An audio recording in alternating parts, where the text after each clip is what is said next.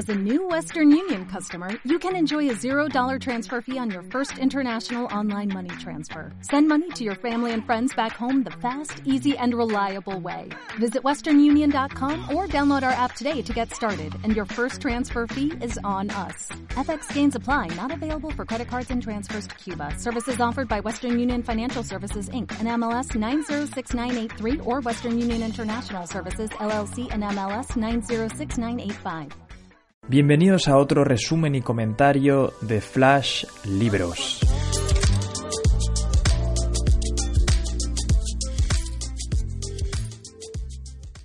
Bueno, hola, eh, mi nombre es Eugenio, como algunos sabréis, y bienvenidos al primer resumen y comentario del libro de la semana. Em, este libro para mí es muy especial, ya que fue el que cambió radicalmente mi vida cuando tenía 17 años. Veréis que es un libro que si interiorizamos todo lo que dice, tiene un potencial de cambiar y redirigir tu vida. Vamos allá, mirar, antes de nada vamos a hablar de Tony Robbins. ¿Por qué? Porque yo soy un creyente de que cuando tenemos que absorber nuevo conocimiento, si no confiamos en la fuente en la que nos transfiere ese conocimiento, no vamos realmente a absorberlo. Seguramente os habéis inscrito en este, en este programa pues porque os han hablado de mí o ya me seguís en alguna red social y habéis tenido que ver pues que yo realmente me he leído todos estos libros y yo realmente los he aplicado en mi vida pues para tener ese éxito. Entonces, sabiendo el por qué y quién está diciendo estos eh, consejos, te van a ayudar muchísimo a meterlos en tu cabeza. Mira, Tony Robbins es el mejor coach que ha habido en nuestros tiempos. Eh, ha sido coach de presidentes, ha sido coach de directores ejecutivos de altas empresas, eh, se le conoce como el hombre que susurraba a los directores ejecutivos. en su área profesional eh, ha montado empresas valoradas en miles de millones.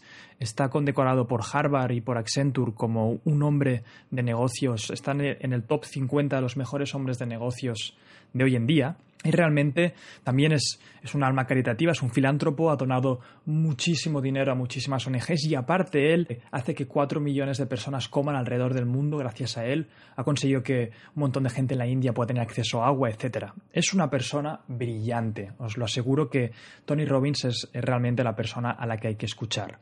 Y aparte, eh, ha lidiado con un montón de gente y, ha leído un montón de libros. Por lo tanto, como gran amante del conocimiento, creo que también eh, comparte eso con todos nosotros. Bien, este libro está estructurado eh, con diferentes secciones y cada sección veréis que tiene una correlación con la otra. Y todo va a atacar a vuestras realidades y vuestras características. Vamos a, realzarlo todo y a daros unas herramientas prácticas para cambiarlo.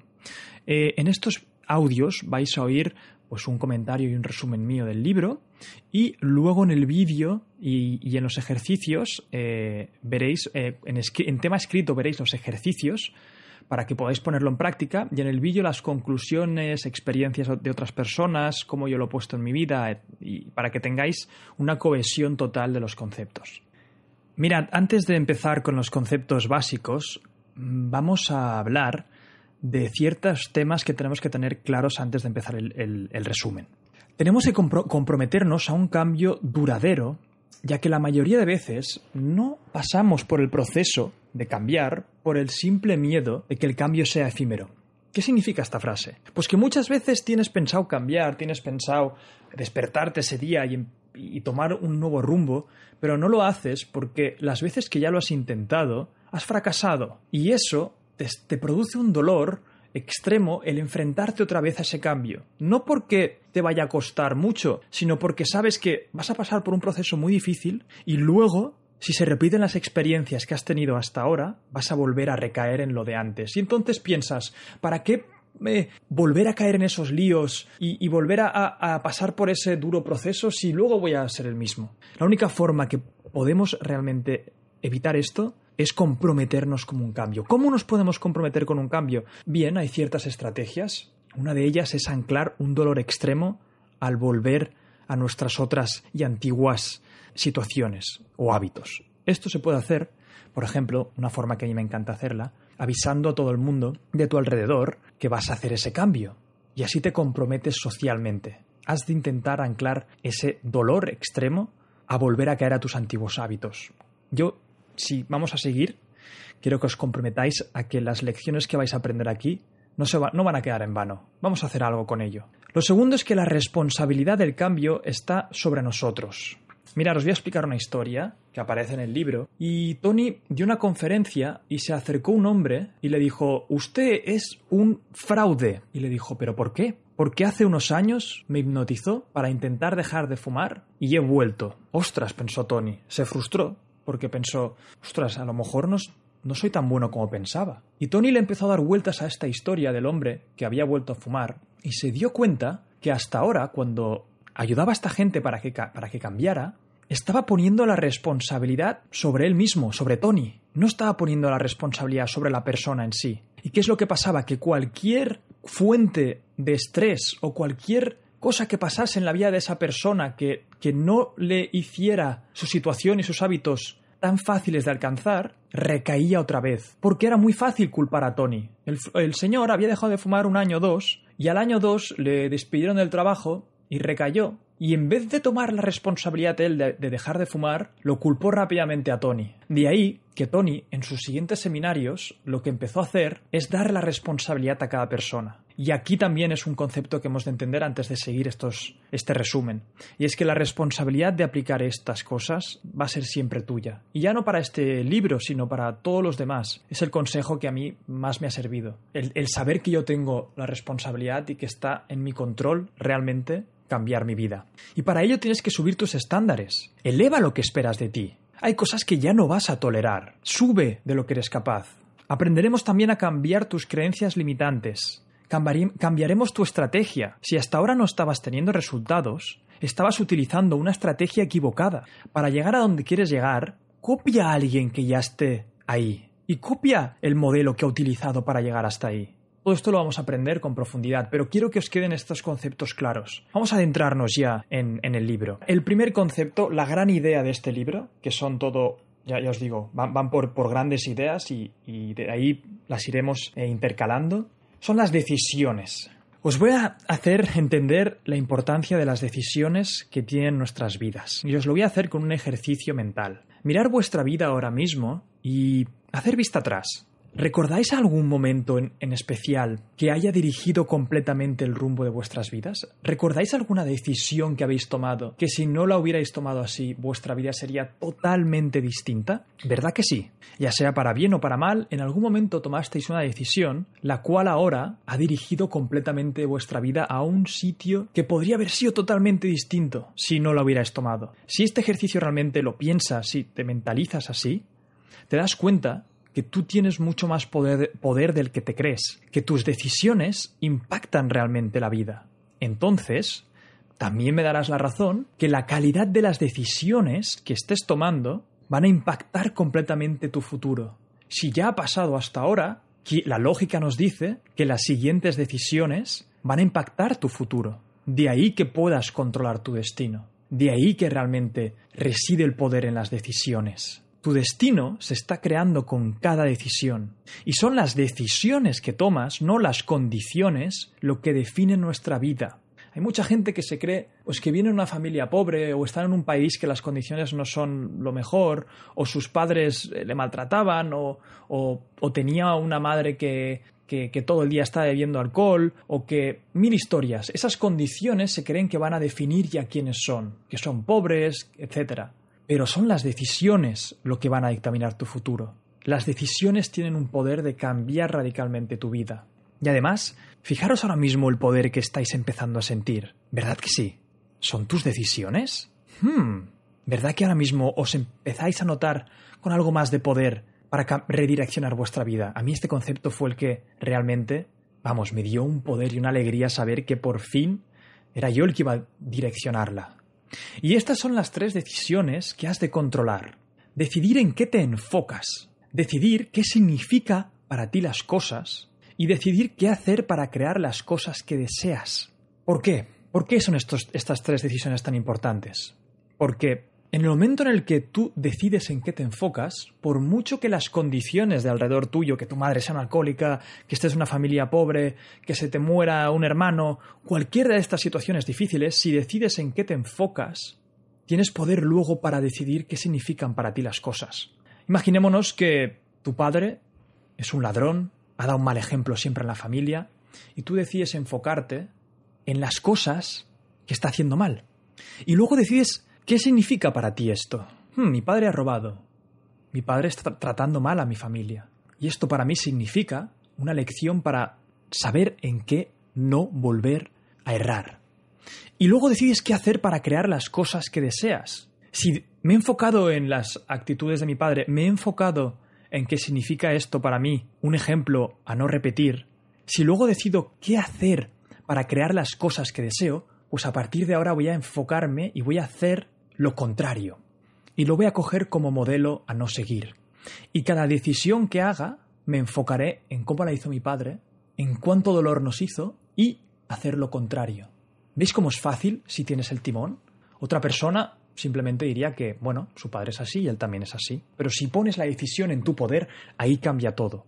Y para aprender a tomar mejores decisiones en cada una de nuestras áreas, tenemos que empezar a anclar dolor y placer a cada una de ellas. El dolor y el placer es lo que nos dirige a los humanos. Es así de sencillo. Escapamos del dolor y perseguimos el placer. Y para realmente tomar mejores decisiones hemos de anclarlas, las buenas, a placer y las malas a dolor. Y además, ya sabemos cuáles son las cosas buenas que hay que hacer.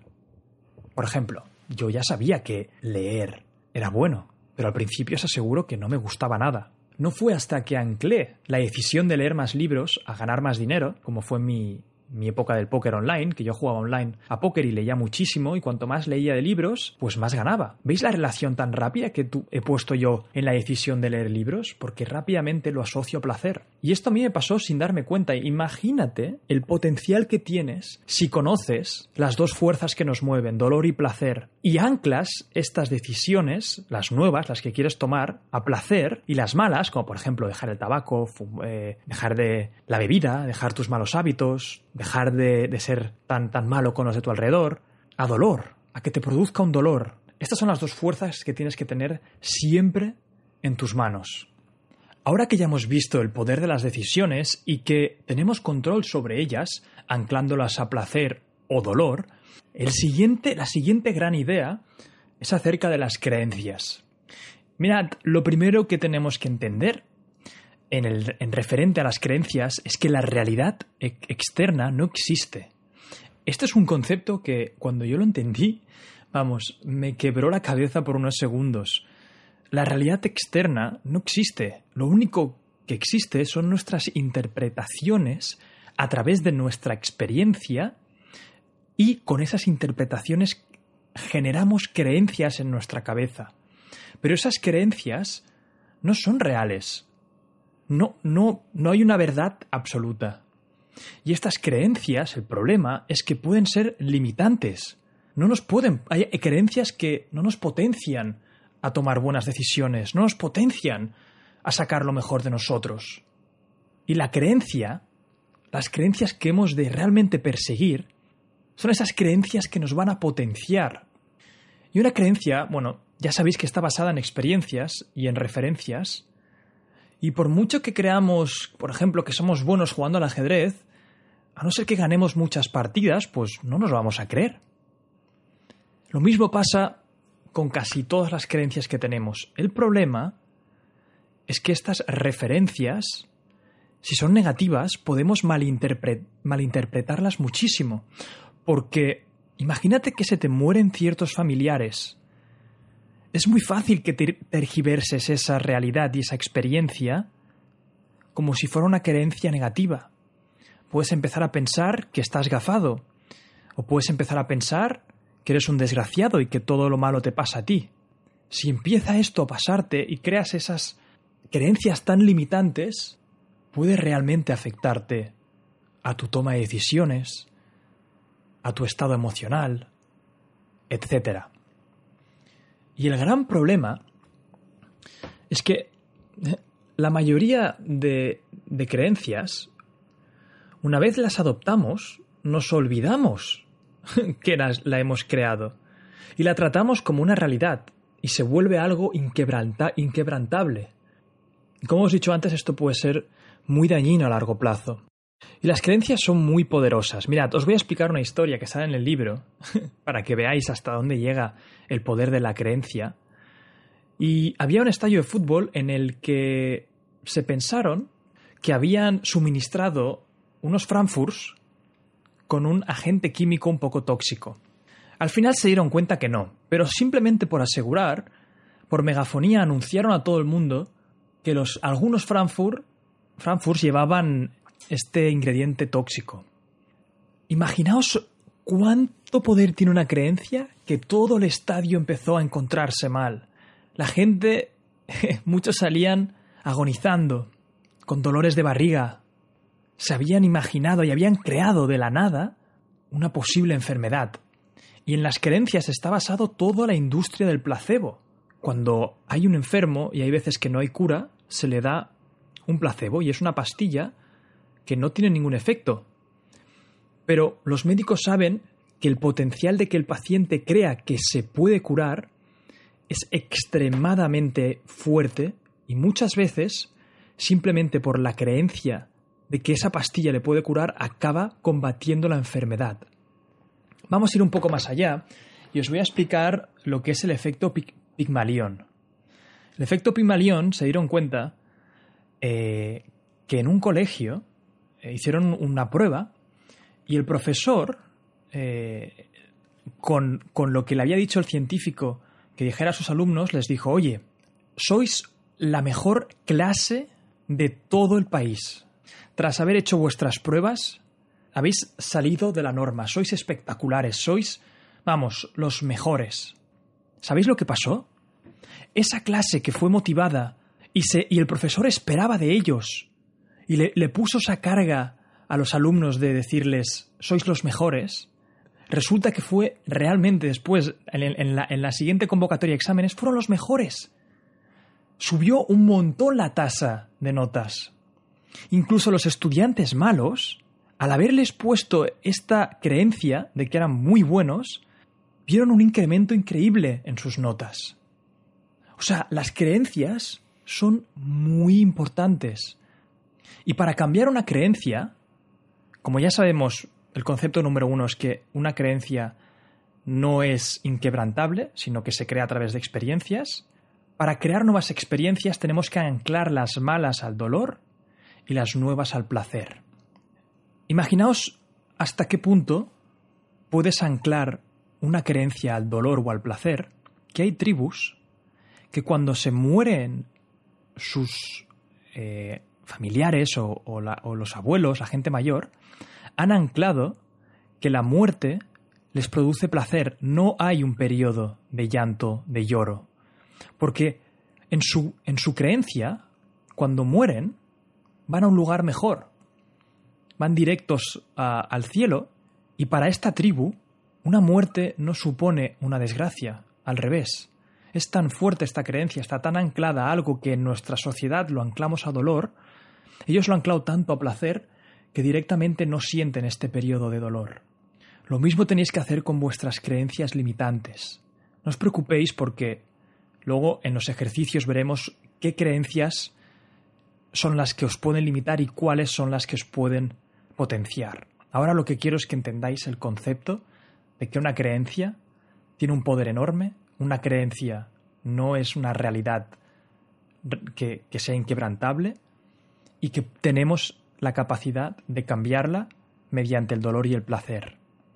Una muy buena forma también de cambiar tu creencia es buscar un modelo que ya haya cambiado esa creencia, ver cómo lo ha hecho. Imaginémonos que hay alguien pues que admiras mucho, ya sea en tu familia o alguien famoso, y ves que a lo mejor ha pasado de ser alguien que siempre salía de fiesta, bebía alcohol, fumaba, etcétera, y veis que de un día para otro empieza a estudiar, a darle importancia al conocimiento, pues imitar los pasos que ha seguido. Veréis que Tony Robbins durante el libro habla mucho, y vamos a repetirlo aquí mucho, de modelar a gente que ya, ya esté donde tú quieras estar, modelarlos, copiar, por así decirlo, su proceso para alcanzar sus mismas metas. Bueno, visto el tema de las creencias, vamos a por las emociones. Esta es la tercera gran idea del libro. En el tema de las emociones vamos a empezar con unas cuantas preguntas que te voy a hacer. ¿Qué es lo que realmente te haría feliz? ¿Un barco enorme? ¿Una casa preciosa? ¿Una familia? ¿Arreglar el hambre en el mundo? ¿Todo esto son cosas que te harían feliz? ¿O son las emociones que sentirías cuando cumplas esas metas? Pues así es. Cuando, por ejemplo, nos besan, no es la textura de los labios de la otra persona que nos hace feliz. Son las emociones que sentimos. Y lo mismo pasa con los ejemplos que hemos puesto antes de los barcos, tus metas, etc. Al final, no es más que buscar esas emociones placenteras que nos produce el cerebro.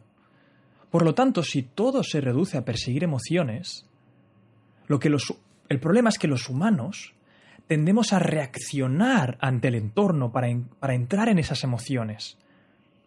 Estamos siempre en estados reactivos para sentir esas emociones que nos producen placer.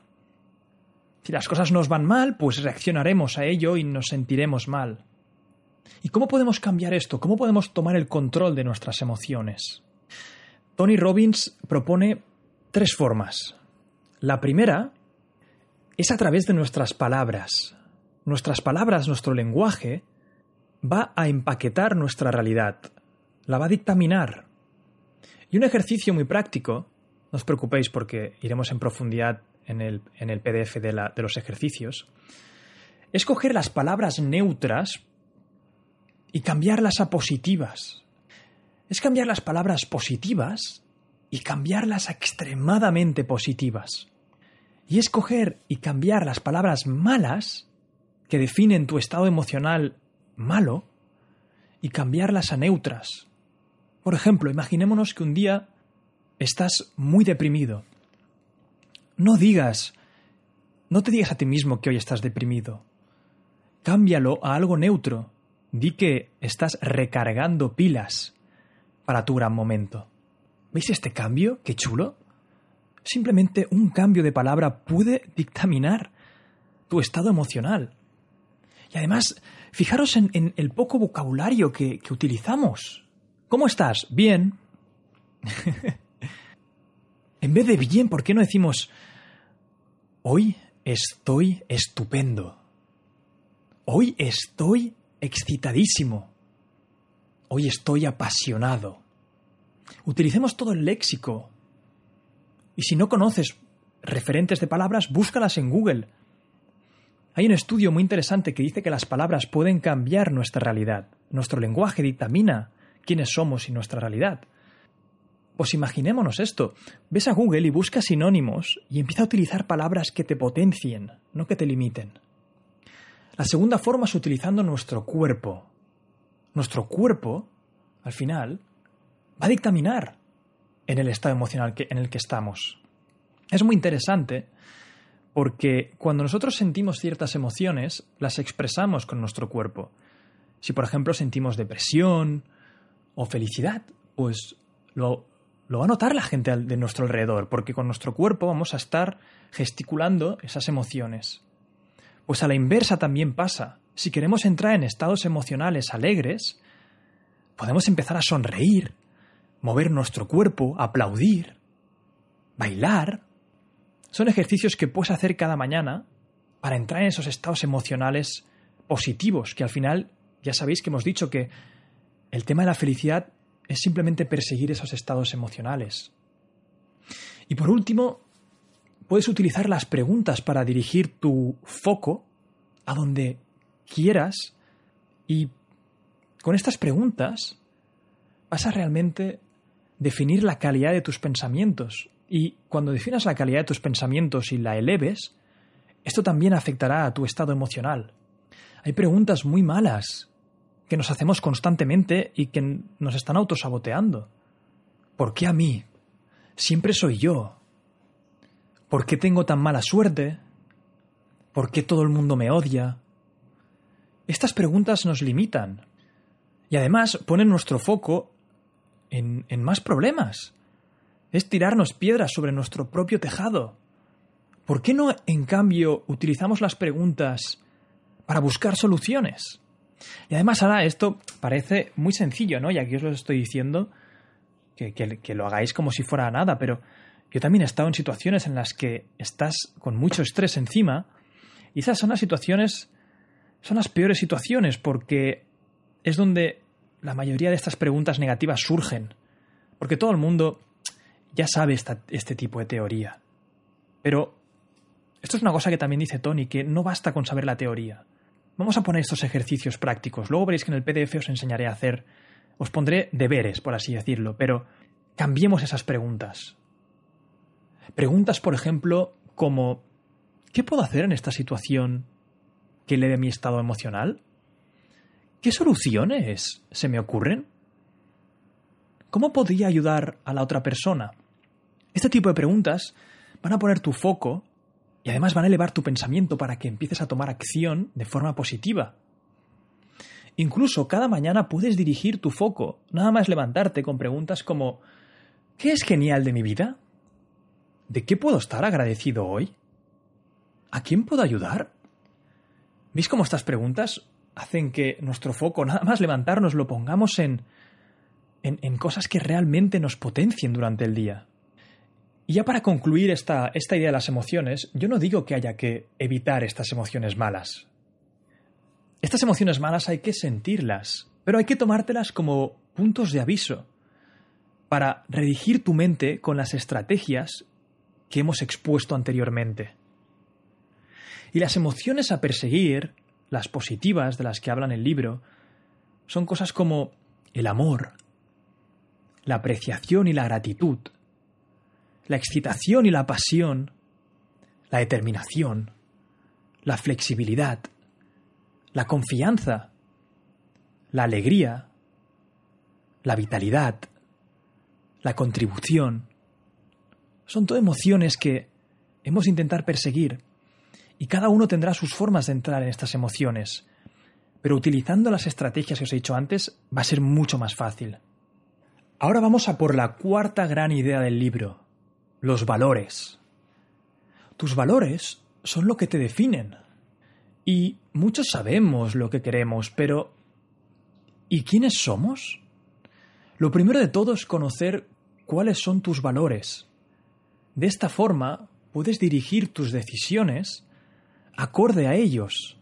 La mayoría de gente que le cuesta tomar decisiones de calidad, y acordaros que antes he dicho que os ayudaría a tomar decisiones de calidad con un una idea que viene a continuación, es porque no tiene los valores claros. Los valores son los principios que nos permiten orientar nuestro comportamiento en función de realizarnos como persona. Y el problema es que muchas personas desconocen sus valores. Y lo que es aún peor, que muchas veces los valores que tenemos han sido impuestos por familiares, amigos y la sociedad en general, porque los valores, por ejemplo, de, tus padres o de tus amigos o de tus profesores, cuando eras, cuando eras pequeño, te los han ido inculcando los suyos en ti, asociando los valores que ellos realmente tenían en estima, y eran sus valores principales, a placer. Imaginémonos que tu padre era uno de sus grandes valores, era ser muy competitivo, a lo mejor él desde pequeño te ha estado inculcando, asociando la competitividad a placer, cuando tu valor realmente no es ese. Y has tomado decisiones persiguiendo un valor equivocado porque tu padre desde pequeño te estaba inculcando que la competición era lo más placentero del mundo. Y no es que estuviera él equivocado, es que para él sí que tenía mucha importancia ese valor, y cada vez que tomaba decisiones que le acercaban a estar en un estado más competitivo, él como persona crecía y se sentía bien. Y a lo mejor tú tienes valores totalmente distintos.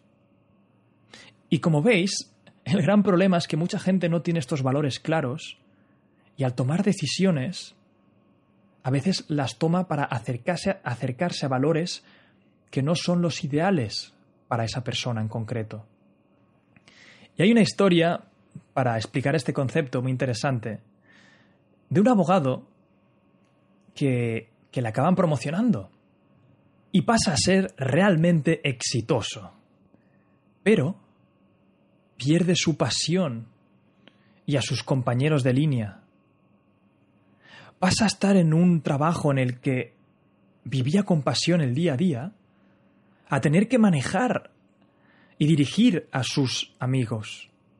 Y para esta persona que tenía el valor de la pasión arriba del todo, resulta que por aceptar esa promoción y realmente empezar a tener éxito a ojos de la sociedad, no está acorde con su valor principal, que era la pasión. Y esto que ahora lo veis sencillo, pasa con un montón de decisiones que tomamos, que incluso para el entorno y la sociedad parecen muy buenas, pero no van acorde con tus valores principales. Muchas veces tenemos valores además que no son compatibles, como por ejemplo la libertad y la intimidad. En una relación, por ejemplo, si, si quieres llegar a intimar con otra persona, no puedes tener que tu valor principal sea la libertad, porque hay cierto grado de compromiso. Entonces, luego en los ejercicios veréis que os haré hacer una lista de, vuestros valores principales. Y además os, explicaré un poco y os guiaré un poco cómo hacerlo. Pero aquí os digo, quiero que entendáis que los valores es lo que va a determinar la calidad de nuestras decisiones. Y además tú tienes que escoger tus valores, tienes que imaginar tu vida ideal y tienes que hacer una ingeniería inversa para construir los valores que te van a permitir vivir esa vida que buscas. Y esto te acabará permitiendo tomar mejores decisiones y además más rápidas. Y hay que tener una cosa en cuenta también, que conocer los valores de las personas que te rodean te puede ayudar mucho a tomar decisiones en conjunto. Y como veréis en los ejercicios, no solamente os haré hacer el ejercicio de, vuestros valores, sino que también profundizaremos en los valores de los que te quieres apartar, de tus valores negativos. Y eso va a ser vuestra brújula a partir de ahora, que os va a definir para empezar a tomar decisiones mejores en vuestra vida. La siguiente gran idea es las reglas. Y antes de empezar a explicaros de qué va esta gran idea, lo que voy a hacer es explicaros una historia de una niña. Y esta niña siempre le decía a su padre que su cuarto casi siempre estaba desordenado. El padre le dijo, a ver, enséñame qué es para ti desordenado. La niña y dice, ves, mira, este libro está en el suelo. Esta chaqueta no está bien puesta. La lámpara está un poco movida. Entonces el padre le dice, bueno, ordénalo como tú creas, como tú veas. La niña ordena todo, lo pone todo en su sitio. Y el padre coge un libro y lo gira un poco. Y le dice, ¿ahora está ordenado o desordenado? Y la niña, no, papá, ahora está desordenado. y el padre le responde, lo que creo que te está ocurriendo es que tienes unas reglas muy estrictas para lo que defines que está ordenado. Y esta historia que parece tan simple explica el problema que mucha gente tiene con las reglas que a veces nos ponemos reglas muy estrictas para realmente alcanzar la felicidad. Hay otra historia muy interesante de un CEO, un director ejecutivo muy importante, que asiste al seminario de Tony Robbins. Y Tony le pregunta, ¿Usted es feliz? ¿Usted cree que tiene éxito? Y el director ejecutivo, que además se veía en muy buena forma, le dice, no. Toda la gente se queda alucinando. ¿Cómo puede ser que este director ejecutivo de una gran empresa que además se le ve en forma, fuerte, no sea feliz. Y Tony Robbins le dice, ¿qué tiene que pasar en tu vida para que realmente seas feliz? Y el CEO empieza a nombrar un montón de reglas que tienen que pasar para que su felicidad ocurra. Pues tengo que bajar mi velocidad de, correr, de recorrer cada kilómetro de 3 minutos a 2 minutos 57. Tengo que estar en casa cada día a las 8 para poder ver a mis hijos. Y hay, hay días que no lo consigo. Tengo que elevar los beneficios de mi empresa un 13% y solamente he llegado al 10%. Tengo que tener por lo menos 15 minutos al día para llamar a mis amigos y hay veces que no los cumplo. Como veis, este director ejecutivo se había puesto un montón de reglas que eran muy difíciles de cumplir. Y esto es lo que muchos nos ponemos cada día. En cambio, había otra persona que estaba asistiendo al seminario de Tony, que estaba alegre, sonriente, cantando, bailando, y le dice, ¿Cómo es que usted está tan feliz? ¿Usted es feliz? ¿Tiene éxito? Dice, claro que tengo éxito y soy muy feliz. Y le dice, ¿qué tiene que ocurrir para que usted sea feliz? ¿Qué, qué tiene que ocurrir? ¿Me tengo que levantar? ¿Tengo que mirar abajo? Y tengo que ver que mis pies están en la tierra. ¡Wow! ¡Qué diferencia con el director ejecutivo! A partir de ese momento, esa es la regla que tiene toda la gente que trabaja con Tony para entrar en estados emocionales felices. Y ahora vamos a hablar de qué tienen que tener las reglas para darte poder y no quitártelo. No hay reglas buenas o malas, solamente hay reglas que te dan poder y reglas que te quitan poder. Y para ello tienen que seguir estas tres, estos tres fundamentos. Una regla te quita poder si es imposible de cumplir. Una regla te quita poder si escapa a tu control ver si la has cumplido. Cuando algo depende de tu entorno, de otras personas, etc., no es una regla que te vaya a beneficiar. Y una regla que te quita poder es que te dan muchas formas de sentirte mal y pocas de sentirte bien. Intentemos evitar estas reglas. Y además, entre relaciones, pueden haber problemas si tenemos diferentes reglas. Y una buena forma para que la fricción no ocurra tanto entre relaciones, ya sea parejas o entre amigos o entre familia, es expresar tus reglas. Porque si expresas tus reglas a la otra persona, ella va a entender qué es lo que te sienta mal y lo que te sienta bien. Imaginémonos un caso de un amigo, dos amigos, y uno eh, dejan de llamarse, dejan de llamarse cada semana, antes lo hacían. Pues imaginemos que para uno de ellos, una de sus reglas en, para las amistades es hablar por teléfono por lo menos una vez a la semana. Para el otro, en cambio, no. Pues imaginémonos, uno de ellos está pensando que ya no se ha roto esa amistad, ya no existe. En cambio, la otra persona, pues no se, no, no se están imaginando que esto está ocurriendo, porque para él la regla esta no existe.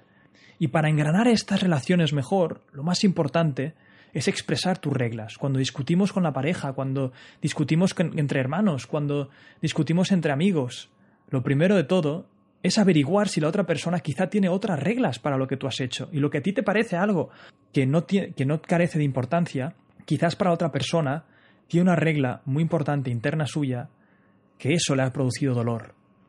Este punto os va a ayudar muchísimo para poder expandir vuestro círculo social y afianzarlo mucho más. Y ahora ya para acabar vamos a por la última idea, la idea de la identidad, tu identidad. Y como siempre vamos a empezar con una buena historia. Como veis, me gusta explicar las cosas con historias porque creo que es muy importante que también os estéis entreteniendo. Y esta historia es la siguiente. Mirad, en la guerra entre Corea y Estados Unidos de 1950 a 1953, los coreanos capturaron a unos cuantos presos americanos y consiguieron, para asombro de los americanos, cambiarles su identidad, su personalidad. ¿Y sabéis cómo lo hicieron? Les hacían escribir pequeñas afirmaciones en papel criticando a Estados Unidos, pero de forma muy poco intrusiva. Les hacían escribir, por ejemplo, el sistema americano no es perfecto o el comunismo no es tan malo.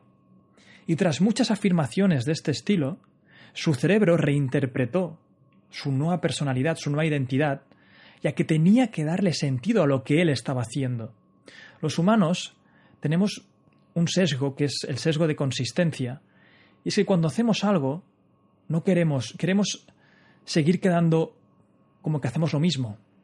¿Por qué? Porque la sociedad venera a la gente que tiene palabra, a la gente que dice algo y lo cumple. Y tu cerebro ya interpreta que cuando empiezas algo, te empiezas a asociar tu identidad con esa nueva actividad. Y lo que pasó con los coreanos, también pasa con nosotros. Empezamos a fumar o a beber y a salir de fiesta y nos identificamos con esa nueva persona. Y en el momento en el que tú pones tu identidad y la juntas con esos hábitos malos, es súper difícil salir de ahí Porque no es que te guste salir de fiesta, o te guste mucho beber, o te gusten las drogas, o tienes un problema con las drogas, sino que eres un alcohólico o eres un fiestero. Y en cuanto asociamos nuestra identidad a los hábitos, es cuando realmente cuesta salir de ellos. Si, no, si crees que no puedes hacer algo, encontrarás el camino para no hacerlo. Pero si crees que puedes, también encontrarás el camino. La identidad nos dirige, es quienes somos y es el grado máximo de, qué pensamos de nosotros. Pero igual que también os he dicho que si asociamos nuestra identidad a comportamientos negativos va a ser muy difícil que salgamos de ahí, también se puede hacer al revés. Si empezamos a hacer poco a poco actividades y hábitos que nos potencien, al final empezaremos a identificarnos con esa nueva persona. Imaginémonos que queremos perder peso. Pues en vez de ir al gimnasio una vez, dos horas, igual que los coreanos hacían hacer a los americanos esas pequeñas afirmaciones, hemos de hacer lo mismo con nosotros. Para identificarnos con esa nueva realidad, tenemos que cada día hacer un poquito. Premia la consistencia antes que la duración. Y no solamente con el gimnasio, con cualquier cosa.